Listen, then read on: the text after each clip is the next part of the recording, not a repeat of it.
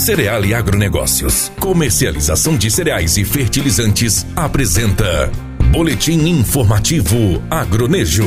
A Agência Nacional de Vigilância Sanitária, a Anvisa, reavaliou o risco do glifosato, que é o produto mais utilizado no Brasil para eliminação de ervas daninhas, sendo usado nas lavouras de soja, milho, algodão, entre várias outras. A conclusão é que esse ingrediente não causa mutações no DNA, no código genético humano, nos embriões ou fetos e não é cancerígeno. A reavaliação foi iniciada em 2008. O documento possui cerca de 400 páginas e utilizou dados nacionais sobre agrotóxicos. Entre as informações analisadas estão os números sobre a existência de resíduos deste produto, feitos em 906 amostras de arroz, manga e uva. Contudo, os trabalhadores que atuam em lavouras precisam ter cuidados especiais. Para isso, são importantes o uso de equipamentos de proteção individual, além do controle para evitar dispersão do produto, que seja aérea, terrestre ou na água.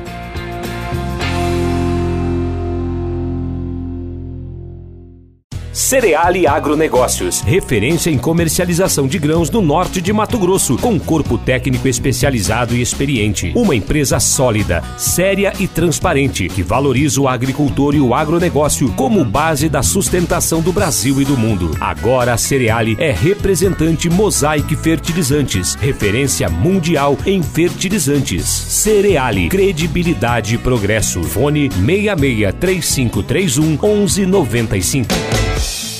Você ouviu na 93 FM. Boletim informativo Agronejo. Apoio Cereal e Agronegócios. Comercialização de cereais e fertilizantes.